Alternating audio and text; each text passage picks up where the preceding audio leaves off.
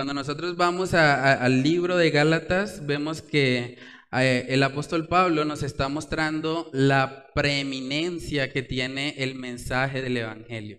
Es el mensaje principal. O sea, si alguien intenta cambiar algo del Evangelio, realmente se convierte en un maldito. Sí, es lo que el apóstol Pablo está diciendo ahí en el capítulo 1. Por eso es tan importante que nosotros entendamos que el Evangelio es uno solo, que no hay otro Evangelio, que no podemos cambiarlo, que no podemos tratar de adaptarlo a nuestro gusto, sino que simplemente tenemos que aceptarlo como el poder de Dios para salvación. Entonces, vamos a estar mirando hoy Gálatas capítulo 2. Hace ocho días nuestro hermano Ernesto nos estaba compartiendo lo que fue la reunión que tuvieron eh, el apóstol Pablo con otros apóstoles que estaban en, Jerusalén y vemos ahí que, que, él llegó donde ellos para, para cerciorarse que el mensaje que él estaba predicando fuese un mensaje correcto, fuese un mensaje que realmente viene de Dios. Y eso es algo interesante porque el apóstol Pablo, después de que habían pasado 14 años, dice ahí en Gálatas 2.1, después de esos 14 años, y él había tenido un encuentro personal con Jesús, él pudo haber pensado, bueno, pero si yo estoy con Jesús, si Cristo mismo se me reveló a mí, pues yo para qué voy a ir a encontrarme con otros apóstoles? Yo no tengo que darle cuentas a nadie. Él pudo haber pensado de esa manera, pero vemos que él en humildad va a Jerusalén y él busca cerciorarse de que el evangelio que está predicando realmente es el evangelio correcto. Gálatas 2.2 en la versión de las Américas dice que él hizo ese viaje para cerciorarse de que estuviese predicando el Evangelio. Y eso es algo que nos impacta mucho. Miremos Gálatas 2.2. Dice ahí, pero subí según una revelación y para no correr o haber corrido en vano, expuse en privado a los que tenían cierta reputación el Evangelio que predico entre los gentiles. Nótese ahí que el apóstol Pablo dice, para no correr o haber corrido en vano. En otras palabras, él está diciendo, bueno, yo voy a ir a cerciorarme, a darme cuenta que realmente no he estado viviendo un engaño, que no he estado corriendo esta carrera en vano, sino que realmente estoy alineado con lo que Dios ha establecido y por eso él va a encontrarse con estos apóstoles que tienen cierta reputación para constatar eso. Entonces vemos ahí, hermanos, que que el Señor usa al apóstol Pablo para que él pueda ir allá a Jerusalén y él pueda confirmar o verificar lo que es el Evangelio. Y justamente vamos a estar viendo la, aplicación de esto, cuál fue el resultado de esa reunión que ellos tuvieron en Jerusalén. Es interesante porque vemos que el apóstol Pablo ahí está de alguna manera haciendo una rendición de cuentas. Él está diciendo, bueno, voy a ir allá para confirmar que no estoy corriendo o que no he corrido en vano. O sea, eso nos muestra humildad, porque cualquiera pudo haber pensado, no, pero ¿para qué? Si yo mismo tuve un encuentro con Jesús. Yo no necesito a otros en mi vida. Pero el apóstol Pablo fue a Jerusalén para constatar eso. Hermanos, nosotros vivimos en medio de una sociedad que, cada vez fomenta más el individualismo y la competencia. Eso lo vemos por todas partes, incluyendo el sistema de educación. Todo está hecho de tal manera que tengamos que competir entre nosotros, que seamos cada vez más egoístas, más individualistas.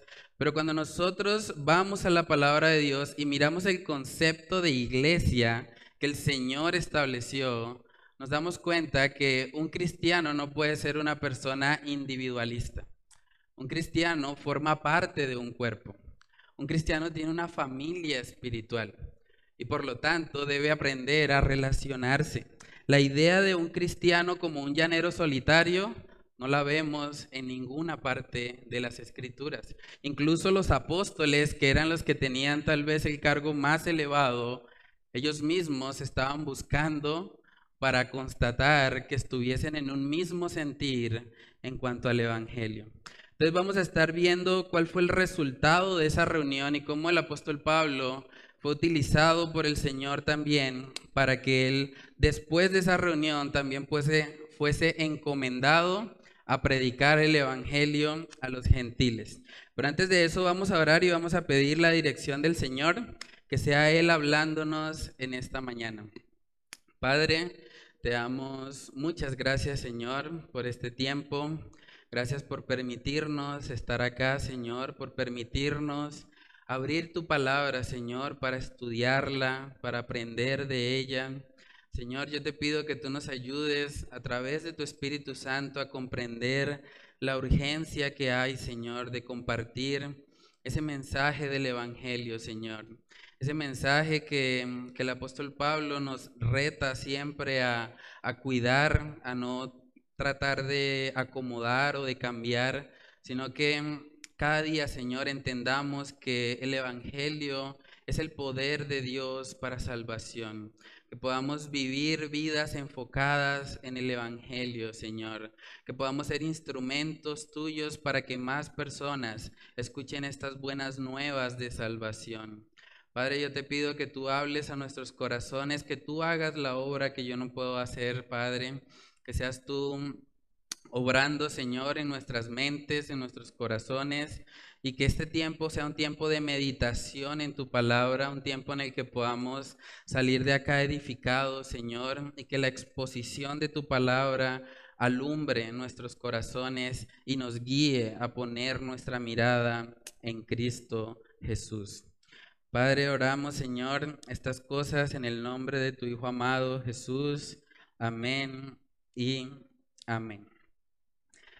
Bueno, hermanos, entonces ahí en Gálatas 2 vemos lo que fue ese encuentro del apóstol Pablo con los demás discípulos y con los apóstoles, principalmente ahí en Jerusalén.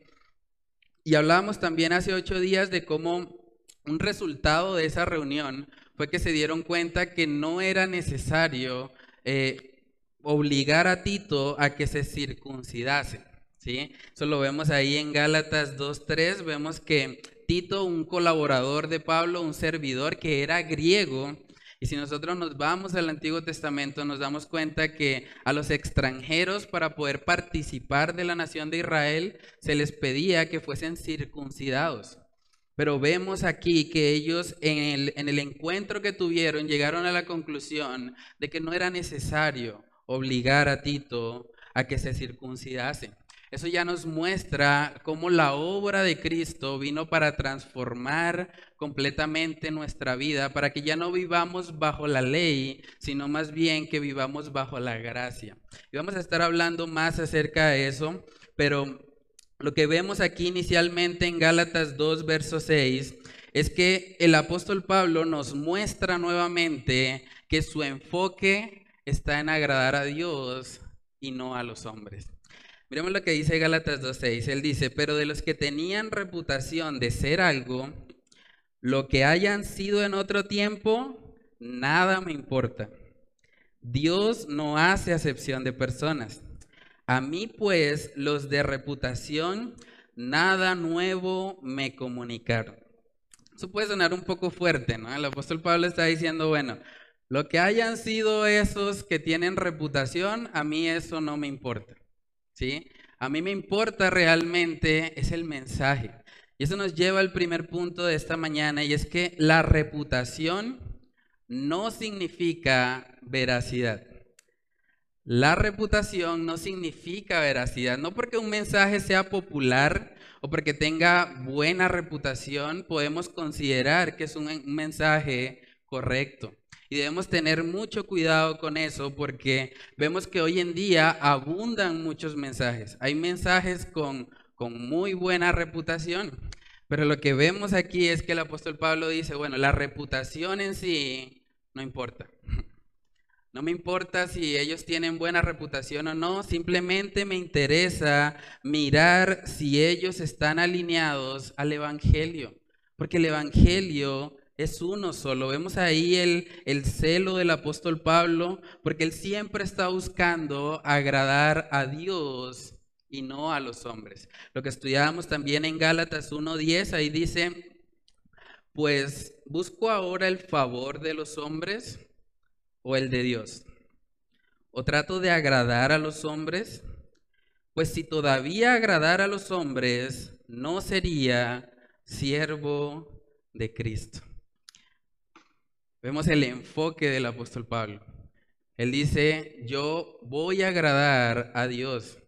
Y si tengo que desagradar a los hombres en el camino, pues lo haré, porque mi prioridad es agradar al Señor. Estas personas a las que el apóstol Pablo sabía que tenían cierta reputación, eran personas que también hacían parte de los apóstoles. Y como apóstoles que eran, ellos tenían mucha reputación porque los apóstoles hacían grandes señales y prodigios. Entonces imagínense el impacto o la reputación que tendrían estos hombres. El apóstol Pablo inició su ministerio años después de que ellos habían arrancado. Entonces, claro, la gente tenía puesta la mirada inicialmente en los primeros apóstoles. Y como el apóstol Pablo él mismo dice más adelante que él, que él fue el último de todos, como un abortivo, claro, la gente probablemente estaba empezando a menospreciar a Pablo. Y estaba diciendo, bueno, Pablo, tú vienes con un mensaje pero realmente nosotros ya tenemos apóstoles, ya sabemos quiénes son, ya, ya ellos tienen reputación. Bueno, tú estás como empezando. Espera un momento, Pablo. Y vamos a ver que en el contexto el Señor utilizaba a los apóstoles para hacer grandes señales y prodigios. Eso lo vemos desde que descendió el Espíritu Santo en Pentecostés, en Hechos capítulo 2, en el versículo 43. Miren lo que dice ahí y sobrevino temor a toda persona. Y muchas maravillas y señales eran hechas por quién? Por los apóstoles. Hasta aquí el apóstol Pablo todavía no había aparecido en escena, ¿cierto? Entonces, claro, estos apóstoles le llevaban cierta ventaja. Por eso ellos tenían cierta reputación. Pero vamos a ver que el apóstol Pablo mismo reconoce que no importa la reputación, no importa qué tan famoso sea una persona, qué tan elocuente sea, lo que importa es cuál es el mensaje que está transmitiendo y si realmente está de acuerdo a lo que dice la palabra del Señor. Y vemos ejemplos de eso. Uno de los textos tal vez más terroríficos que vemos en la Biblia está en Mateo capítulo 7. Mateo capítulo 7, porque ahí vemos personas que parece que están autoengañadas, creyendo que están bien con el Señor cuando realmente el Señor ni siquiera les conoce. Vamos a Mateo capítulo 7. Mateo capítulo 7, versículos del 21 al 23. Dice ahí, no todo el que me dice Señor, Señor, entrará en el reino de los cielos sino el que hace la voluntad de mi Padre que está en los cielos. Y miren la descripción que viene ahora. Dice, muchos me dirán en aquel día, Señor, Señor, ¿no profetizamos en tu nombre? Y en tu nombre echamos fuera demonios? Y en tu nombre hicimos muchos milagros? Y entonces les declararé, nunca os conocí, apartaos de mí, hacedores de maldad. Estas personas tenían reputación. Eran personas que estaban haciendo milagros, que estaban profetizando en su nombre, que estaban echando fuera demonios. Pero la reputación no hace que sean hombres de Dios. Externamente pueden mostrarse así, pero dice la palabra que es por sus frutos que los conoceremos. No hay que mirar los dones externos, las habilidades que una persona tiene, hay que mirar cuáles son sus frutos. ¿Realmente es una persona que refleja a Cristo Jesús? ¿El mensaje que está predicando está acorde a lo que enseñan las escrituras? Por eso el apóstol Pablo está demostrando ese celo. No es porque él tenga envidia de los apóstoles o porque él quiera generar algún tipo de contienda. Él está estableciendo las prioridades. Él dice, bueno, que ellos tengan reputación de algo, realmente nada me importa. Porque me interesa es el mensaje. ¿Cómo están ellos predicando el evangelio de salvación? Dice la palabra en Primera de Juan capítulo 4, Primera de Juan capítulo 4, versículos del 1 al 3 dice, "Amados, no creáis a todo espíritu, sino probad los espíritus si son de Dios, porque muchos falsos profetas han salido por el mundo." Miren la forma como vamos a probar eso en el verso 2. En esto conoced el Espíritu de Dios. Todo espíritu que confiesa que Jesucristo ha venido en carne es de Dios. Y todo espíritu que no confiesa que Jesucristo ha venido en carne no es de Dios. Y este es el espíritu del anticristo, el cual vosotros habéis oído que viene y que ahora ya está en el mundo. Entonces, hermanos, no podemos simplemente dejarnos asombrar por las cosas externas, por personas que hablen muy bien, que hagan milagros, porque eso no necesariamente significa que sean personas del Señor. Aquí vemos primera de Juan capítulo 4 que nos muestra cómo podemos identificar eso. Dice en el verso 2, en esto conoced el Espíritu de Dios. Todo espíritu que confiesa que Jesucristo ha venido en carne es de Dios. Hay que mirar cuál es el mensaje que trae esa persona. Si es un mensaje que realmente está alineado con la escritura o es un mensaje que tal vez está naciendo de su propia concupiscencia, de sus malos deseos, queriendo simplemente obtener algún beneficio personal. Un ejemplo que nos, enseña mucho es el ejemplo de la iglesia de Berea. Cuando nosotros vamos a Hechos capítulo 17, vemos que los creyentes que estaban ahí, ellos recibieron nada más y nada menos que al mismo apóstol Pablo. Y vamos a ver cuál fue la reacción de ellos. Hechos capítulo 17, versículos del 10 al 11, dice ahí, Inmediatamente los hermanos enviaron de noche, ¿a quién? A Pablo y a Silas. Imagínense los personajes. Hasta Berea. Y ellos, habiendo llegado, entraron en la sinagoga de los judíos. Y estos eran más nobles que los que estaban en Tesalónica, pues recibieron la palabra con toda solicitud escudriñando cada día las escrituras para ver si estas cosas eran así. Imagínense eso. El mismísimo apóstol Pablo les estaba hablando cara a cara y ellos dijeron, bueno, espere un momentico. Voy a mirar si lo que dicen las escrituras realmente está de acuerdo con lo que usted está diciendo. Y esa debería ser nuestra actitud en todo momento, hermanos. Cuando yo predico acá en la iglesia, ustedes deberían poder abrir sus Biblias y decirme, hermano, usted eso que dijo, mm, tenemos que hablar, tenemos que revisarlo, porque no me parece, porque veo que en la Biblia dice otra cosa y tienen todo el derecho de hacerlo. Por eso somos una iglesia bíblica, porque todo lo que hacemos está basado en la palabra de Dios. La palabra de Dios es el consejo de Él para cada ser humano. Toda la escritura es útil para enseñar, para instruir, para corregir. Entonces, cuando nosotros vamos a la palabra de Dios, ella es la que nos muestra, ella es la que nos guía. Ella es la que nos va a indicar si efectivamente estamos escuchando un mensaje que viene de Dios o un mensaje que viene de los hombres. Y es algo que podemos aprender mucho de esta iglesia en Berea. Ellos tenían enfrente a Pablo y a Silas y aún así dijeron, vamos a mirar qué dicen las escrituras para ver si esas cosas realmente eran así. Qué buen testimonio, hermanos.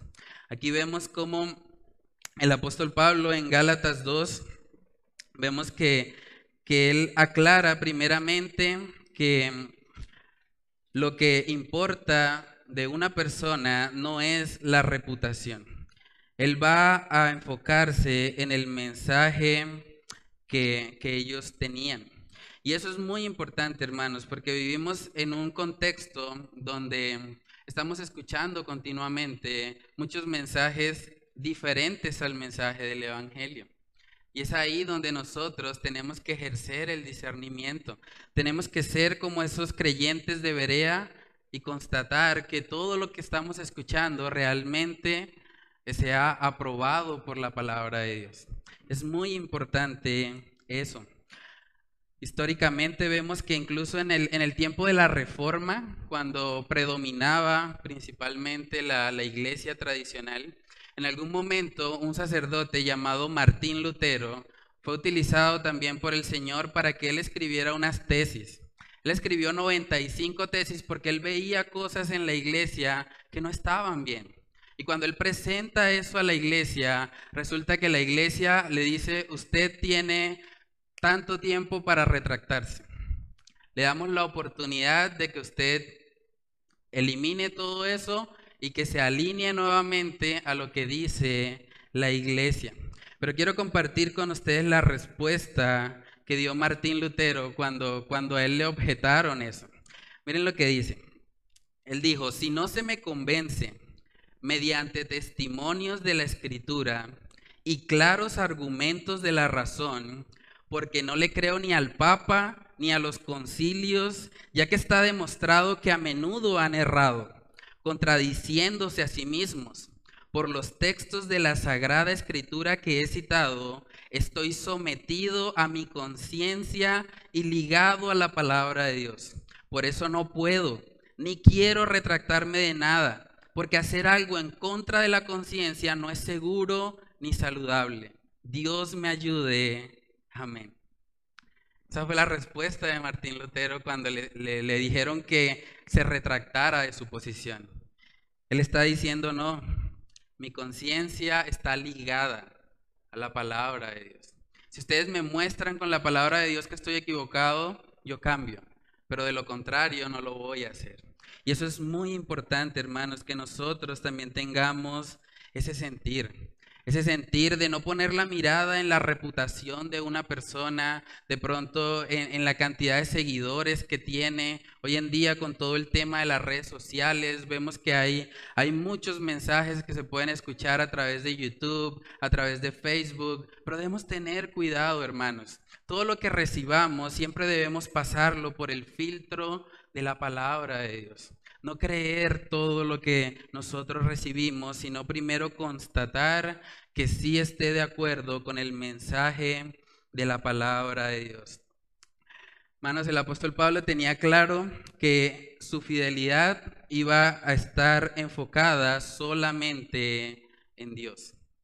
En Dios no importa el título que tenga la persona, él estaba enfocado en agradar a Dios. Y eso es lo que vemos ahí en Gálatas 2.6. Él dice, pero de los que tenían reputación de ser algo, lo que hayan sido en otro tiempo, nada me importa. Miren lo que dice después. Dios no hace acepción de personas. A mí pues los de reputación, nada nuevo me comunicaron. Dios no hace acepción de personas. Muchos comentaristas afirman que el apóstol Pablo estaba siendo difamado, estaba siendo deslegitimado en su ministerio. Y como consecuencia de eso, él está un poco frustrado y él está diciendo, bueno, ustedes me están rechazando a mí tal vez porque soy el último, pero realmente Dios no hace acepción de personas. Dios no me está rechazando a mí. Y vemos en diferentes pasajes que el apóstol Pablo tiene que defender su apostolado, porque fue una de las cosas que más atacaron, porque veían que el apóstol Pablo no había sido parte del grupo original que vio al Señor Jesús, y eso hacía que él tuviera muchos ataques. Vamos a 1 Corintios capítulo 9 para ver un poco acerca de eso. 1 Corintios capítulo 9, versículos del 1 al 2, dice ahí, no soy apóstol, no soy libre, no he visto a Jesús, el Señor nuestro, ¿No sois vosotros mi obra en el Señor? Si para otros no soy apóstol, para vosotros ciertamente lo soy, porque el sello de mi apostolado sois vosotros en el Señor. Vemos que él tiene que defenderse un poco. Él tiene que decir, bueno, ustedes me están atacando, están diciendo que, que yo no soy apóstol, pero realmente yo sí soy apóstol. Y el sello son ustedes mismos. Les está hablando ahí a los creyentes de Corinto. También vemos en la segunda carta, en segunda de Corintios capítulo 12, que él también tiene que hacer una defensa parecida. Segunda de Corintios capítulo 12, versículos del 11 al 12. Miren lo que dice. Me he hecho un necio al gloriarme. Vosotros me obligasteis a ello. Pues yo debía ser alabado por vosotros, porque en nada he sido menos que aquellos grandes apóstoles, aunque nada soy. Con todo, las señales de apóstol han sido hechas entre vosotros en toda paciencia por señales, prodigios y milagros. El apóstol Pablo les está diciendo, bueno, yo no soy menos que los grandes apóstoles, que los que tienen la reputación. Yo no soy menos que ellos. Con todo, yo también he hecho las señales de apóstol. Yo también he hecho milagros, yo también he hecho prodigios. Entonces no hay razón alguna para deslegitimar lo que el apóstol Pablo estaba haciendo. Vemos en 1 Corintios capítulo 15 la razón por la que probablemente el apóstol Pablo recibía continuamente esos descréditos de parte de la gente, y es que él fue el último. 1 Corintios capítulo 15 versículos del 7 al 10, dice ahí, hablando en el contexto de las personas a las que Jesús se le apareció, dice en el 7, después apareció a Jacobo, después a todos los apóstoles, y al último de todos, como a un abortivo, me apareció a mí, porque yo soy el más pequeño de los apóstoles, que no soy digno de ser llamado apóstol, porque perseguía la iglesia de Dios. Pero por la gracia de Dios soy lo que soy y su gracia no ha sido en vano para conmigo. Antes he trabajado más que todos ellos, pero no yo, sino la gracia de Dios conmigo. Vemos como el apóstol Pablo está diciendo, no, yo no estoy por debajo de los apóstoles. Yo me he esforzado, he trabajado incluso más que ellos, pero no yo, sino la gracia de Dios en mí. Vemos un poco acerca de, de esas luchas que tenía el apóstol Pablo.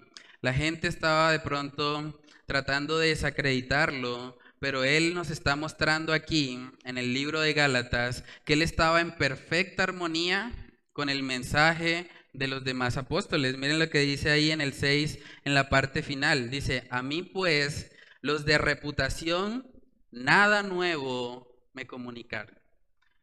Los meros meros, los que llevan más tiempo que yo en esto, hablé con ellos y realmente nada nuevo me comunicaron. Estamos en un mismo sentir. Vamos juntos en cuanto al mensaje del Evangelio. Eso es muy importante porque ahora vamos a ver que una vez que ellos hablaron y una vez que ellos se pusieron de acuerdo en que tenían un mismo mensaje que compartir, vamos a ver que eso los llevó a la acción. Y eso es algo clave para, para el estudio de hoy. Dice en Gálatas 2, en el verso 7, antes por el contrario, como vieron que me había sido encomendado el evangelio de la incircuncisión, como a Pedro el de la circuncisión? Pues el que actuó en Pedro para el apostolado de la circuncisión, actuó también en mí para con los gentiles. Y reconociendo la gracia que me había sido dada, Jacobo, Cefas y Juan, que eran considerados como columnas, nos dieron a mí y a Bernabé la diestra en señal de compañerismo para que nosotros fuésemos a los gentiles y ellos a la circuncisión. Es interesante eso. Cuando uno va al Café Madrid y uno saluda a una persona con la mano izquierda, le dicen, uy, pero la mala. Inmediatamente, esa es la reacción de ellos. Pero ¿cuál le dieron ellos acá? La diestra, la buena. Le dijeron, Pablo, te llevamos en la buena. Estamos en un mismo sentir. Vamos juntos en esto. Hermanos, lo segundo que podemos aprender en este pasaje es que el Evangelio demanda acción. El Evangelio demanda acción. Estudiar este libro de Gálatas debe transformar nuestro corazón de tal manera que sintamos la misma carga que tenía el apóstol Pablo en predicar el Evangelio. De nada sirve que ellos se hubiesen puesto de acuerdo, muy bien, tenemos el mismo mensaje, qué bueno, vamos a dedicarnos toda nuestra vida a estar aquí los doce juntos y no vamos a compartir eso con nadie. Eso no tiene sentido. El verdadero evangelio demanda acción. El verdadero evangelio nos reta a nosotros a ir y compartir con otros de lo que hemos recibido. Eso es algo muy importante, hermanos. De nada nos sirve a nosotros estudiar toda la carta versículo a versículo, aprender mucho acerca del Evangelio, pero guardarnos todo para nosotros. Eso no tiene sentido. Cuando una persona conoce el Evangelio y entiende de dónde ha sido rescatada, esa persona quiere compartir con otros. Quiere que más personas se enteren. Es como cuando nos damos cuenta de que, de que tenemos un tesoro y que el tesoro es gratuito. Simplemente hay que venir y recibirlo. Eso nos motiva a poder ir y compartir con otros, contarle a nuestros vecinos, a nuestros amigos, he conocido el Evangelio de Salvación y también quiero que tú lo conozcas. Eso debe ser nuestro sentir. Vamos a ver en la palabra de Dios un, ejemplo de cómo se ve esto. Vamos a Juan capítulo 4, vamos a ver ahí el, ejemplo de esta mujer samaritana. Ahí vemos que Jesús tiene un encuentro con una mujer que, que se acerca a un pozo para sacar agua. Ella tenía sed.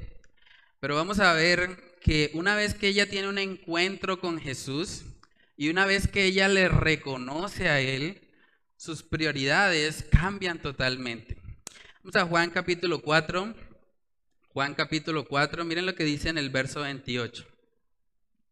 Después de ella haberse encontrado con Jesús, viene el verso 28, dice, entonces la mujer dejó su cántaro y fue a la ciudad y dijo a los hombres, venid, ved a un hombre que me ha dicho todo cuanto he hecho. ¿No será este el Cristo? Entonces salieron de la ciudad y vinieron a él. Es curioso porque cuando miramos el pasaje completo vemos que la mujer samaritana llegó en busca de agua. Pero ¿qué fue lo primero que ella dejó en el verso 28? El cántaro. Sus prioridades habían cambiado. Ella está diciendo, bueno, ya no me interesa el agua física, he encontrado algo mejor. He encontrado un agua que realmente puede saciar mi sed. Y cuando yo entiendo eso, realmente el agua física pasa a un segundo plano. Ella dice, bueno, yo voy a ir y voy a compartir con otros. Porque ahora mi prioridad es que más personas puedan conocer esto tan grande que yo he conocido. Y así debe ser en nuestra vida, hermanos. No debemos permitir que los cántaros, que las cosas de este mundo, las cosas que de pronto nos preocupan y nos afanan, nos impidan poder ir y compartir la buena nueva de salvación. Aquí la mujer samaritana nos da ejemplo de eso. Fue el primer encuentro que ella tuvo con Jesús y ella dijo, bueno, esto queda a un lado porque ahorita la prioridad es ir y contarle a otros el Evangelio. Y vemos ahí más adelante que efectivamente muchas personas, muchos samaritanos llegaron a Cristo por la predicación de esta mujer. Miren lo que dice en el verso 39. Y muchos de los samaritanos de aquella ciudad creyeron en él por la palabra de la mujer, que daba testimonio diciendo, me dijo todo lo que he hecho. Entonces vinieron los samaritanos a él y le rogaron que se quedase con ellos y se quedó allí dos días. ¿Y creyeron cuántos? Muchos más por la palabra de él. Y decían a la mujer, ya no creemos solamente por tu dicho, porque nosotros mismos hemos oído y sabemos que verdaderamente este es el Salvador del mundo, el Cristo. Hermanos, así debe ser nuestra vida evangelística. Hemos recibido el Evangelio y ahora debemos ir y dar a otros. Dar de eso que hemos recibido por gracia. Eso debe estar en nuestro corazón. Preguntémonos, ¿qué cosas son prioridad en nuestra vida? ¿Será que nuestra prioridad es el cántaro, las cosas físicas, las cosas materiales, las cosas de este mundo? ¿O nuestra prioridad es ir y contar a otros? Es ser instrumentos para que más personas puedan experimentar la salvación. Dice en 1 Corintios capítulo 9, este es un texto precioso, ya lo hemos leído antes, pero realmente nos recuerda cómo debería ser nuestra relación con el Evangelio. Dice 1 Corintios 9, en el versículo 16, pues si anuncio el Evangelio, no tengo por qué gloriarme, porque me es impuesta necesidad. Y hay de mí si no anunciare el Evangelio. Hermanos, nosotros diríamos que predicar el Evangelio es una necesidad en nuestra vida? Yo he escuchado a gente decir, bueno, una necesidad en mi vida es la comida, o una necesidad en mi vida es pagar el arriendo, o una necesidad en mi vida es pagar los servicios, cumplir con X o Y responsabilidad. Pero no he escuchado a una persona diferente al apóstol Pablo decir, predicar el Evangelio me es impuesta necesidad. Realmente necesito hacerlo. Así como necesito la comida, así como necesito tantas cosas, me es impuesta necesidad ir y compartir con otros. Contarles de eso que yo he recibido en Cristo Jesús. Hermanos, ese debe ser el sentir de nuestros corazones respecto al Evangelio. Es más, si nosotros descubriéramos hoy una cura que fuese 100% efectiva contra el COVID-19, ¿qué haríamos? Si, tuviéramos la cura en nuestras manos y podemos ir y acabar de una vez con toda esta pandemia, que todos ya nos quitemos los tapabocas, si tuviéramos ese acceso, ¿qué haríamos con esa información? Automáticamente la compartiríamos, ¿cierto? Buscaríamos una persona a quien contarle, a quien decirle, hablaríamos con las autoridades. Ya tengo la cura a este problema, ya puedo solucionar todo. Ahora, si nosotros hacemos eso por algo temporal, ¿cuánto más no deberíamos sentir esa carga por algo que tiene consecuencias eternas? Porque el pecado tiene consecuencias eternas, hermanos. A veces nosotros eh, le damos más trascendencia a los problemas terrenales, a los problemas efímeros, pero no nos damos cuenta que el problema del pecado trae consecuencias eternas. Y eso de verdad debería motivarnos a nosotros a compartir el Evangelio. En este tiempo de pandemia yo he visto cómo mucha gente comparte información todo el tiempo, que haga este remedio, que haga aquello, que mire que va, va, a solucionar el problema del COVID, que yo hice esto, que me funcionó aquello. Y vemos un afán en las personas porque están preocupados por la enfermedad. Y no digo que eso esté mal, pero cuando nosotros miramos la palabra de Dios y vemos que hay un problema que tiene consecuencias eternas, consecuencias que no terminan con la muerte, eso realmente debería motivarnos a compartir el Evangelio con otros, hacer esos instrumentos para que más personas puedan ser salvas. Y eso es lo que vemos aquí en estos apóstoles. Una vez que ellos se pusieron de acuerdo, se dieron cuenta que no había nada diferente entre ellos. Ellos fueron encomendados, uno a la circuncisión y los otros a la circuncisión. Dice Gálatas 2.7, antes por el contrario, como vieron que me había sido encomendado el evangelio de la incircuncisión, sea, de los gentiles, como a Pedro el de la circuncisión, o sea, el de los judíos, Dice en el 8, pues el que actuó en Pedro para el apostolado de la circuncisión, actuó también en mí para con los gentiles. Aquí vemos el deseo de Dios por salvar a toda criatura. Dice Romanos capítulo 1, ahí vemos también una frase muy impactante, Romanos capítulo 1 en el verso 16, porque no me avergüenzo del Evangelio, porque es poder de Dios para salvación a todo aquel que cree, al judío primeramente y también al griego. Porque en el Evangelio la justicia de Dios se revela por fe y para fe, como está escrito, mas el justo por la fe vivirá.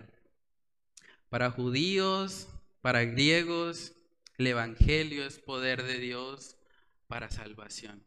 Por eso ellos dijeron, bueno, vamos a, enfocarnos, bueno, apóstol Pablo, usted se dedica a los gentiles y Pedro continúa ahí con los judíos, con los de la circuncisión, porque este mundo realmente necesita escuchar este mensaje.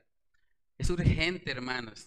Yo creo que no somos a veces conscientes de, la realidad que este mensaje tiene. Realmente predicar el Evangelio es una cuestión de vida o muerte. No sabemos en qué momento van a partir nuestros vecinos, nuestros familiares, las personas a quienes amamos, pero sí sabemos que si parten sin el Señor, si parten sin reconocer a Cristo, les espera una eternidad completamente separados de la presencia de Dios. Dice la palabra en Romanos capítulo 10, Romanos capítulo 10, verso 13, porque todo aquel que invocar el nombre del Señor será salvo. Miren lo que dice el 14, ¿cómo pues invocarán a aquel en el cual no han creído? ¿Y cómo creerán en aquel de quien no han oído? ¿Y cómo irán sin haber quien les predique?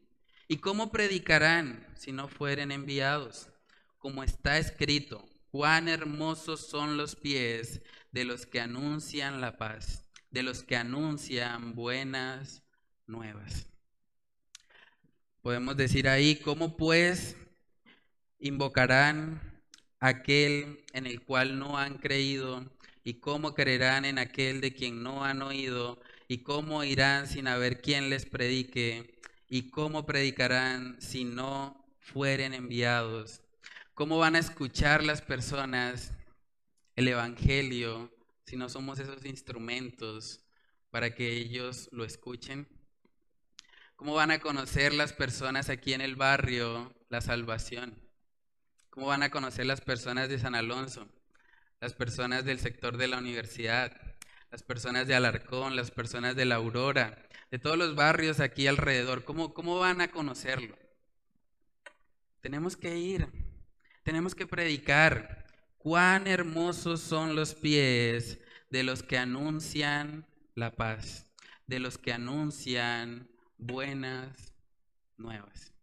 Hermanos, físicamente hablando, por lo menos yo tengo pies feos, pero cuando nosotros predicamos la palabra, dice la palabra que ahora nuestros pies vienen a ser hermosos, porque el mensaje que estamos transmitiendo anuncia la paz. Le dice a otras personas cómo pueden reconciliarse con Dios. Es interesante que ahí en el libro de Gálatas el apóstol Pablo hace una aclaración muy importante en el verso 8. Él dice, pues el que actúa en Pedro para el apostolado de la circuncisión, actuó también en mí para con los gentiles en otras palabras, está diciendo, el Dios de Pedro no es diferente a mi Dios. El Dios que obró en la vida de Pedro también está obrando en mi vida. Dios no hace acepción de personas. Dios no tiene favoritos. Realmente es el mismo Dios obrando en cada uno de nosotros y enviándonos con, con propósitos o con objetivos diferentes. Uno iba para la circuncisión y otro iba para la incircuncisión. Hermanos, nosotros a la luz de la palabra vemos que el Dios que actúa en Pedro y el Dios que actúa en Pablo también actúa en la vida de nosotros. Actúa en nuestros corazones. Vamos a ver eso en Efesios capítulo 3. Efesios capítulo 3 en el versículo 20 dice, y aquel que es poderoso para hacer todas las cosas, mucho más abundante de lo que pedimos o entendemos, según el poder que actúa en nosotros, a Él sea gloria en la iglesia, en Cristo Jesús, por todas las edades, por los siglos de los siglos. Amén.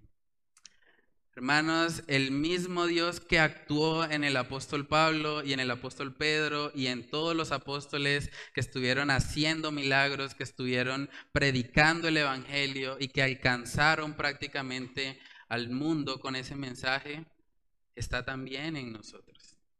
Por lo tanto, nosotros podemos ser esos instrumentos para que más personas le conozcan al Señor. Es curioso, hay, una, hay un texto que me, me gusta mucho en el libro de Jeremías. Vamos a mirarlo. Jeremías capítulo 20. Vemos ahí que por un momento Jeremías estaba desanimado. Realmente el ministerio de Jeremías en términos de almas, en términos de personas, pues fue bastante infructuoso. Pero vamos a ver que en un momento donde él estaba desanimado y él estaba ya diciendo, bueno Señor, yo no voy a predicar más, vamos a ver cómo Dios le recordó quién era el que estaba con él. Jeremías capítulo 20, Jeremías capítulo 20 desde el versículo 7 dice, me sedujiste, oh Jehová, y fui seducido, más fuerte fuiste que yo, y me venciste cada día he sido escarnecido. Cada cual se burla de mí. Porque cuantas veces hablo, doy voces, grito violencia y destrucción, porque la palabra de Jehová me ha sido para afrenta y escarnio cada día. Miren lo que dijo Jeremías en medio de su desánimo, verso 9. Y dije, no me acordaré más de él, ni hablaré más en su nombre no obstante, había en mi corazón como un fuego ardiente metido en mis huesos. Traté de sufrirlo y no pude, porque oí la murmuración de muchos, temor de todas partes, denunciad, denunciémosle. Todos mis amigos miraban si claudicaría. Quizás se engañará, decían, y prevaleceremos contra él y tomaremos de él nuestra venganza. Miren lo que dice en el verso 11, más Jehová está conmigo como poderoso gigante. Por tanto, los que me persiguen tropezarán y no prevalecerán. Serán avergonzados en gran manera, porque no prosperarán, tendrán perpetua confusión que jamás será olvidada.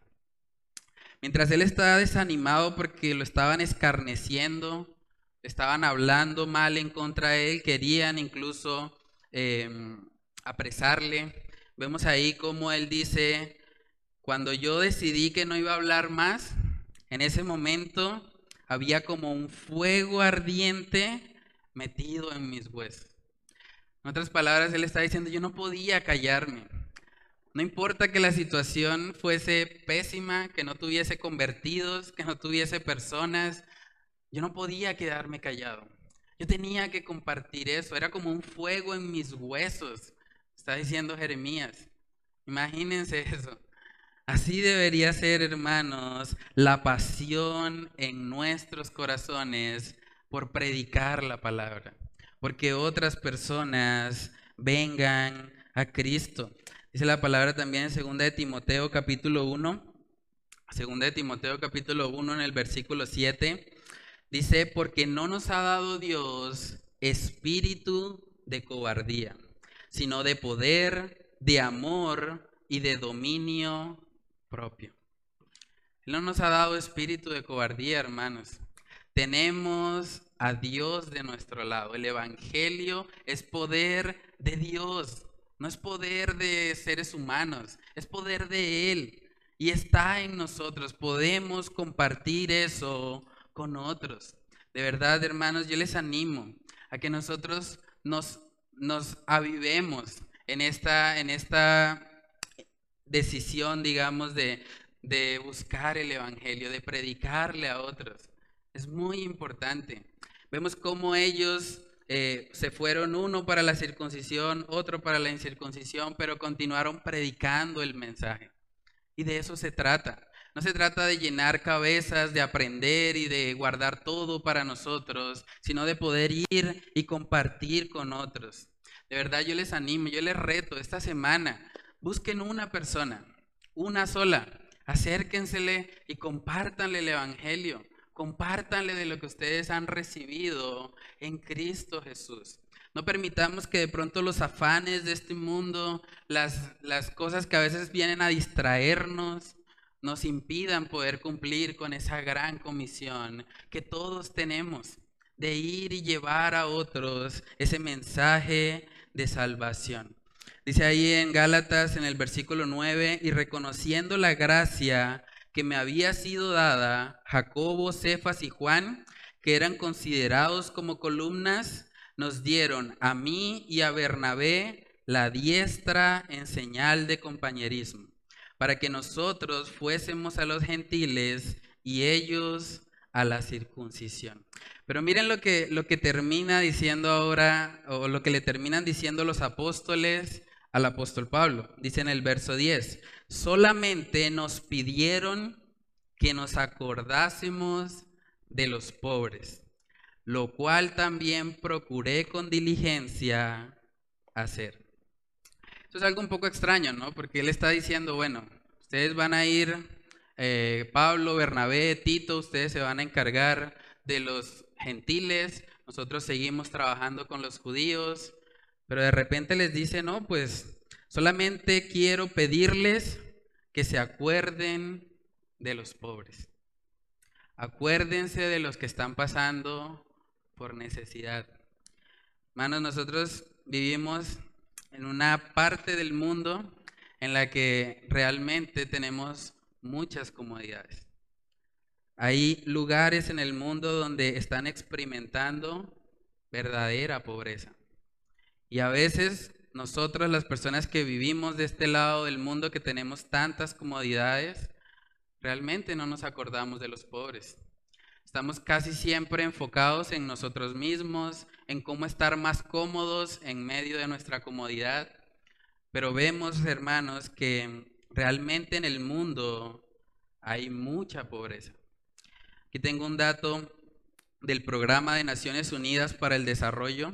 Se estima que hay 2.800 millones de personas, cerca de la tercera parte de la población mundial, que viven con menos de 2 dólares por día.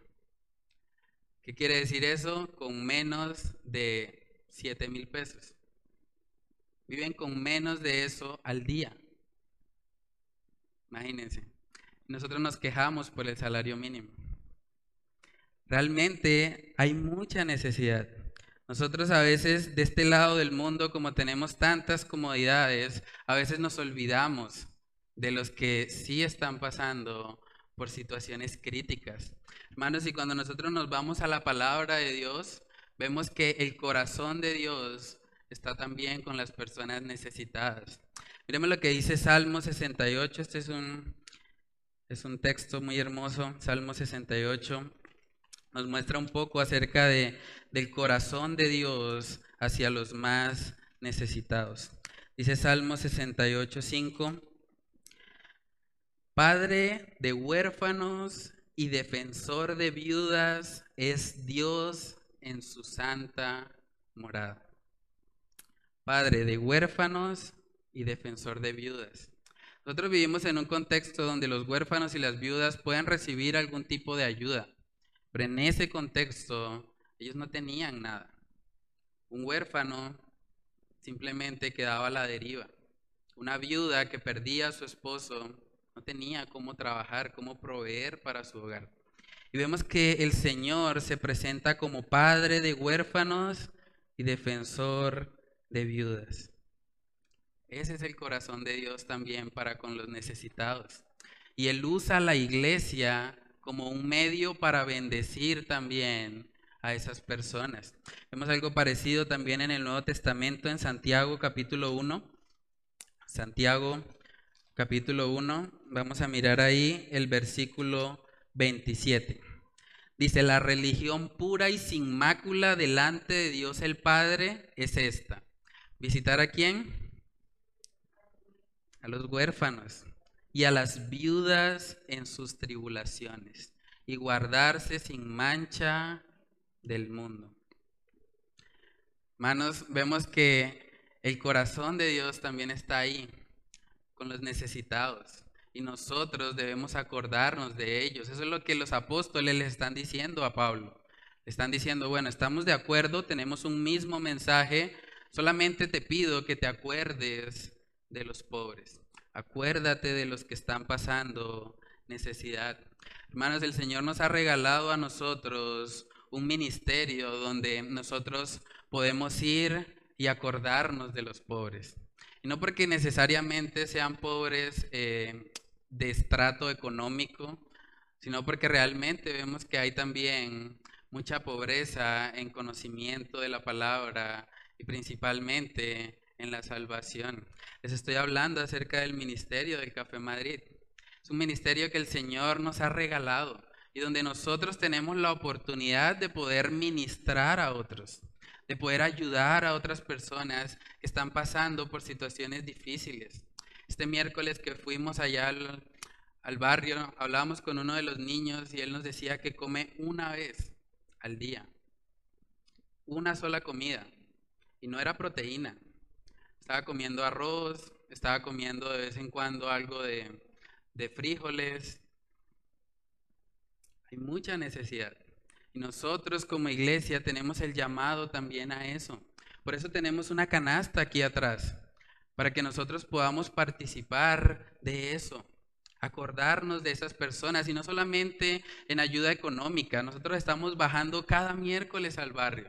Si usted no tiene los recursos de pronto para, para dar un aporte económico, usted puede destinar una tarde, ir y visitarlos, conocer cómo viven ellos. Es una realidad. Hay mucha pobreza en el barrio y nosotros estamos llamados por parte del Señor acordarnos también de ellos, hacer esos instrumentos para que ellos también puedan ver el amor de Dios a través de nosotros. De verdad yo les animo, ¿qué tal si tú decides apartar un día al mes? Simplemente eso, un día al mes para ir y participar de la obra en el Café Madrid mirar qué, están haciendo, cómo viven esos niños, qué necesidades tienen, preguntarles. Hay muchos niños que de verdad necesitan eso, no solamente la ayuda física, la ayuda material o la ayuda física, sí, sino de verdad alguien que les escuche, alguien que vaya y pase tiempo con ellos, alguien que les hable acerca de Dios. Es muy importante, hermanos. Aquí vemos que los apóstoles le están recordando eso al apóstol Pablo. Le están diciendo, solamente nos pidieron, está hablando Pablo, solamente nos pidieron que nos acordásemos de los pobres, lo cual también procuré con diligencia hacer. El mejor ejemplo de esto lo vemos en la persona de nuestro Señor Jesucristo. Voy a leer un pasaje, este es el último que, que leo, segunda de Corintios capítulo 8. Este es un pasaje que muchas personas han torcido para tratar de decir que la voluntad de Dios es hacernos ricos. Pero vamos a ver que cuando miramos el pasaje en su contexto, nos damos cuenta que el Señor está hablando no de riqueza material, Él está hablando de verdadera riqueza. Dice 2 de Corintios 8:9, porque ya conocéis la gracia de nuestro Señor Jesucristo, que por amor a vosotros se hizo pobre siendo rico, para que vosotros con su pobreza fueseis enriquecidos. ¿Sí? Y hay mucha gente que ha dicho, ah, sí, entonces Cristo murió en la cruz para hacernos ricos. Pero realmente eso no está hablando de riqueza material. Cristo era rico en qué sentido? Él es el dueño de todo. Todo subsiste por Él. Y Él vino y se hizo pobre. Él dejó esa, esa perfección que tenía en el cielo para venir y ocupar el lugar de pecadores como nosotros. Él se entregó en nuestro lugar de tal manera que ahora nosotros, los pobres, los que realmente estábamos en bancarrota espiritual, ahora pudiésemos experimentar riquezas verdaderas, riquezas celestiales, donde el orín y la polilla no corrompen. De eso es lo que está hablando este pasaje. Y vemos cómo Jesús hizo eso por amor a nosotros. Ahora, ¿cuánto más nosotros recibiendo eso, no deberíamos también hacer lo mismo? ¿No deberíamos ir a los pobres espirituales y ir y predicarles el Evangelio para que también ellos puedan ser salvos? Para que también ellos puedan venir a Cristo en arrepentimiento y fe. Hermanos, de verdad que ver el, el encuentro que el apóstol Pablo tuvo con estos otros apóstoles y ver cómo estuvieron completamente de acuerdo en, en términos del Evangelio, pero hubo esa petición especial, de verdad debe alentarnos a nosotros a ir, predicar a otros, ser esos instrumentos, acordarnos de los pobres, no solamente de los pobres materialmente hablando o económicamente hablando, sino acordarnos de aquellos que están en necesidad de salvación. Entonces vamos a orar y vamos a pedirle al Señor que ponga ese deseo en nuestro corazón, que de verdad Él pueda avivarnos y pueda guiarnos a ser una iglesia que no esté centrada solamente en satisfacer sus propias necesidades, sino también en ser un instrumento para que otros puedan conocer el mensaje de salvación. Vamos a orar. Padre, te damos muchas gracias, Señor, por esta tu palabra. Gracias por mostrarnos, Señor, que, que el Evangelio demanda de nosotros acción. Es un reto para nosotros, Señor, que, que estemos siempre activos, Señor. Ayúdanos a no, a no dormirnos, Padre. Que seas tú, Señor, trayendo ese, ese fuego en nuestros corazones, Señor que así como Jeremías no podía quedarse callado, Señor, que nosotros tampoco podamos quedarnos callados, Señor, que sintamos esa pasión, ese deseo por ir y compartir con otros, Señor, de eso que hemos recibido gratuitamente en Cristo Jesús. Yo te pido, Señor, que tú obres en nuestros corazones. Tú eres el único que puede convencernos, Señor, de esa necesidad de esa necesidad de ir y predicar a otros el mensaje de salvación. Padre, ayúdanos a tener ese mismo sentido de urgencia que tenía el apóstol Pablo por ir y predicar, Señor, que podamos decir al igual que él, ay de mí si no predico el Evangelio. Padre, pon esa carga en nuestros corazones. Ayúdanos, Señor, a que podamos ser instrumentos en tus manos, Señor, para que más personas puedan venir a ti, más personas puedan pasar de muerte a vida, Señor.